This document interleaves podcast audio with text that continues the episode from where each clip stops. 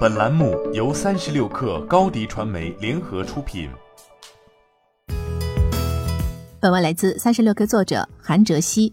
陕西星环聚能科技有限公司近期完成数亿元天使轮融资，本轮融资由盛维资本、昆仑资本、中科创新、远近创投、和裕资本、红杉种子基金、险峰长青、九和创投、联想智星、一诺天使基金以及元和原点、华方资本等多家知名机构联合完成。星环聚能成立于二零二一年，是一家商业聚变能开发企业。以建成商业可控聚变堆为目标，专注于小型化、商业化、快速迭代的可控聚变能装置的设计、建设、运行和研发。其技术源自在球形托卡马克领域拥有二十年经验的清华大学工程物理系核能所聚变团队。可控核聚变拥有过程无污染物质排放、单位质量燃料能量释放大、装置安全等优点，被公认为最有可能实现人类终极能源的解决方案。与大部分科研院所在实现聚变的道路上不约而同的选择托卡马克不同，商业化的可控核聚变最大特点就是技术路线多样、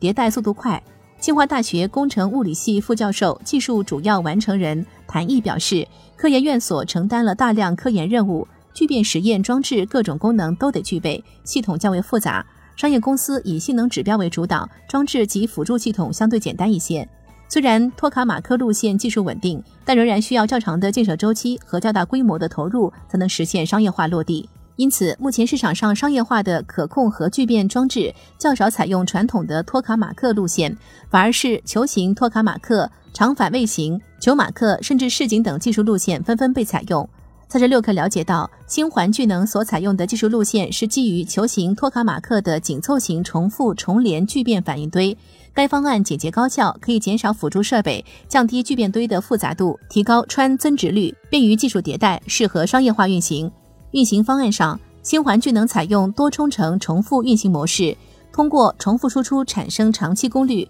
大幅简化了装置的复杂程度，避免了电流驱动的难题，提升了经济性。并且，星环聚能也计划采用控温调节措施，克服多冲程运行可能造成的工作环境恶化问题。加热方式上，不同于常规的中性粒子束加热和视频波加热，星环聚能采用了等离子体电流自有磁场磁重联加热模式。商业价值层面，星环聚能最终希望通过聚变装置发电或者输出动力，但实现最终目标的过程本身也可以具备商业价值。CEO 陈瑞表示，随着实验装置建成，其本身可以作为聚变中子研发与应用平台进行商业化转化。同时，其研发过程中附带的前沿新材料等等技术，都是潜在的商业化果实。